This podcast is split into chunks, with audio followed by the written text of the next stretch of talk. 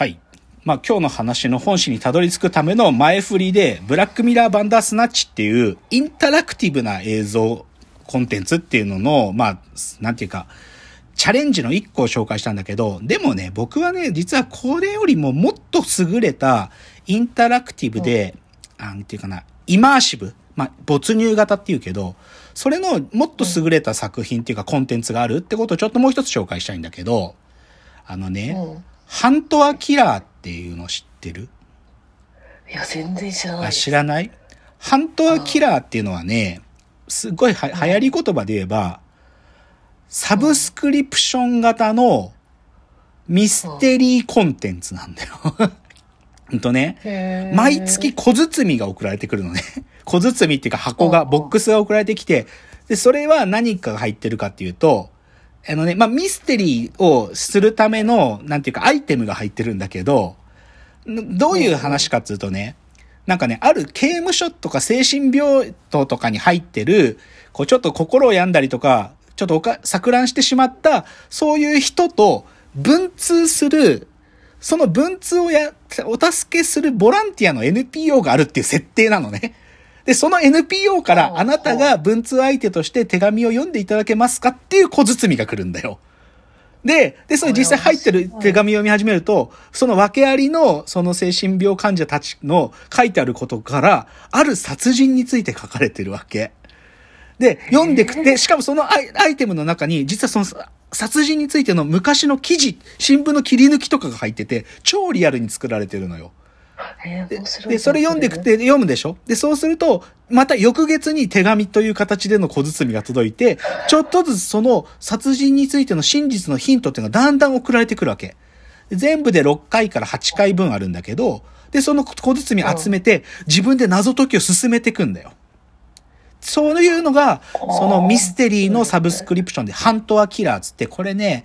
2016年ぐらいにできて、今はね、だいたい10万人までまだ行ってないけど、会員それぐらいで毎月楽しんでんのね。日で、本語もあるんですか？ない。英語だけ。でも Amazon で買える。あの、ちょっと送料かかるけどあの、Amazon でも買える。で、で、ここでね、じゃあ、ユーザーたちはどういう風にそのゲームを楽しむ？実際手紙を送り返したりはしないんだけど、謎解きするためには、いろいろ推理しなきゃいけないわけよ、自分で。で、どういう風に情報を集めるかっていうと、Facebook のグループがあってね、ファングループがあって、うんそこに行くと、あのーまだ第1話の人たちのためのグループとかいろいろあるんだけど、そこでファン同士で推理をこう、交換し合ったりするの。とか、あとはね、なんかその手がかりのための地図とかあるんだけど、Google マップとかで検索して、あれ？こいつはこのルートで行ったんだったらアリバイがあるはずだぞとか、そういうことに気づいていくのよ。つまりね、これ超重要なことって、その毎年、毎月届く小包みにはいろいろアイテムが入ってるんだけど、でもそれだけじゃなくって、自分で情報を現実の世界に散らばってるものから集めていくの。そうするとその日、謎に近づいていくんだけど、つまりね、僕がさっきのブラックミラーバンダースナッチと決定的に違うなと思うのは、ある意味さ、映画の世界における分岐ってさ、所詮、その作られた、その世界の中における分岐じゃん。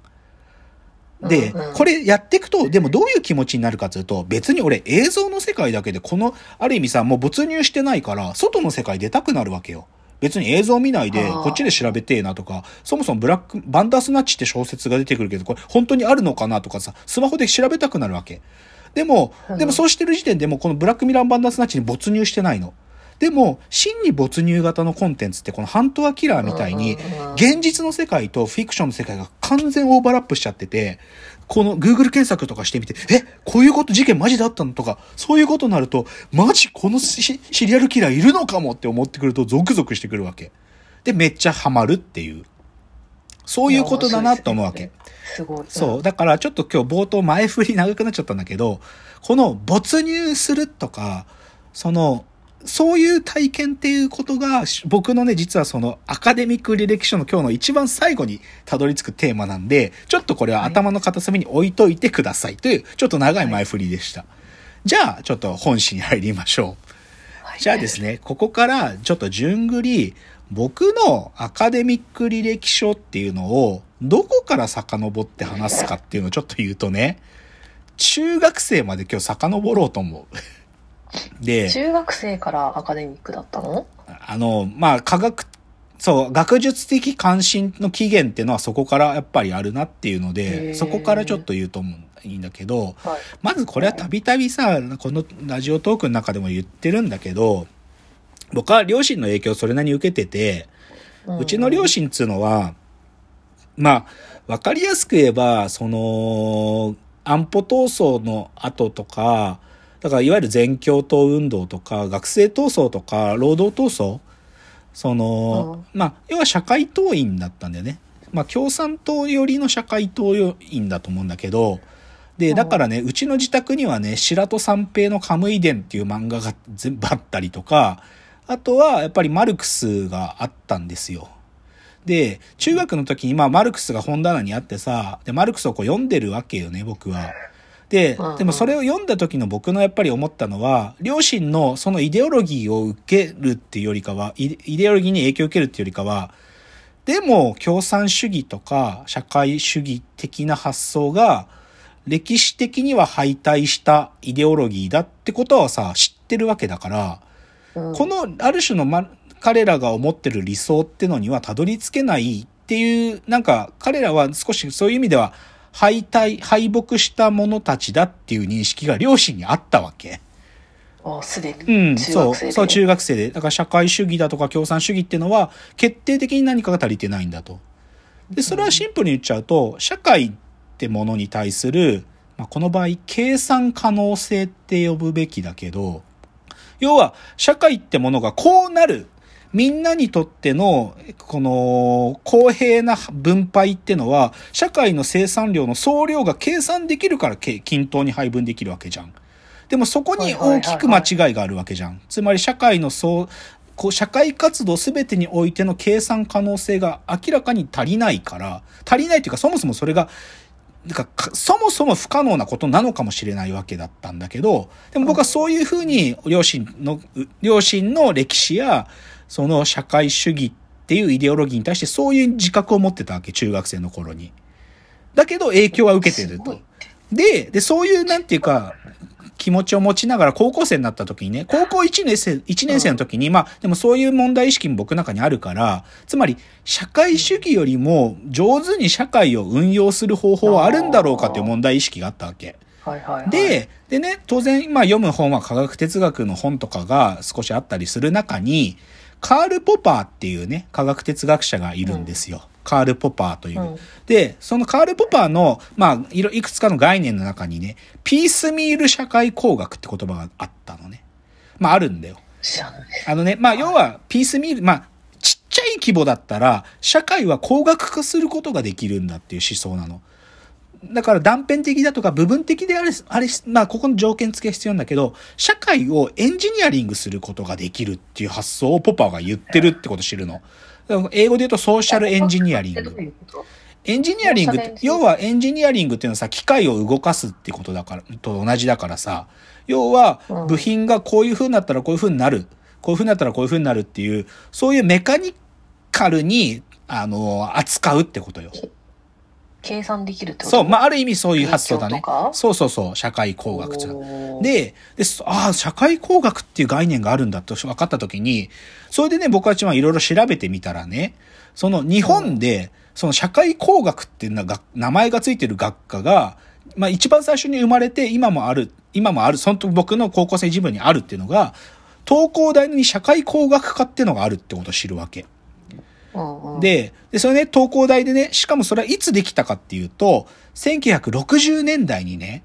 これ、さ社会工学科というのを作った人たちっていうのが、えっと、あの、川北二郎っていう、あの、文化人類学者で、あの、KJ 法とかあるでしょ？KJ 法と、あれを作った人なんだけど、川北二郎とか、あとね、日本にこうゲーム理論っていうのを持ってきた鈴木光夫ってやつがいるんだけど、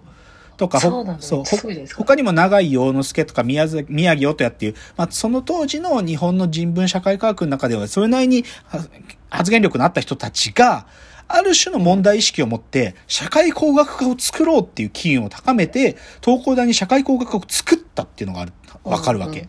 で、しかもそれはできたのは1966年に設立ぐらいで、最初の学生がね、1968とか69に最初のうん学生が入ってくるんだよ。で、っていうのを知るわけ。で、マジと思って、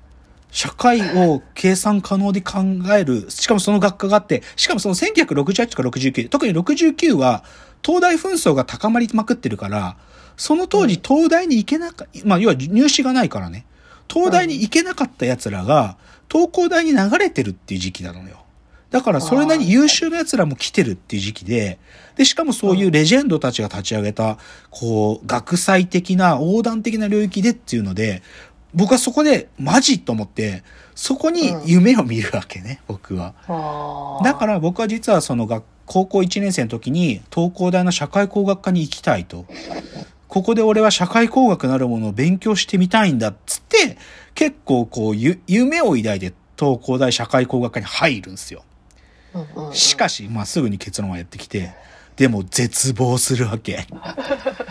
俺の見た、その60年代にそういうレジェンドたちによって立ち上げられて、志高かったその学科が実際僕が入った2000年の時にはね、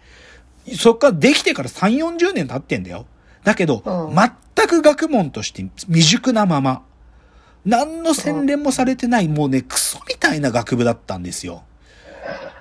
っていう、まずそこで 僕は中、中学からこうなんとなく抱いてた関心で、で、たどり着いた社会工学なるものに、こうアプローチしたんだけど、結論はもう入った瞬間に絶望。何ここっていう。ゴミだなっていう。っていうところからまず僕の出発点はそこにあるんです。ちょっと話が長くなっちゃうけど、じゃあ次のチャプターでさらに次のアカデミックレション第2期みたいな感じで、次の関心に移っていきますね。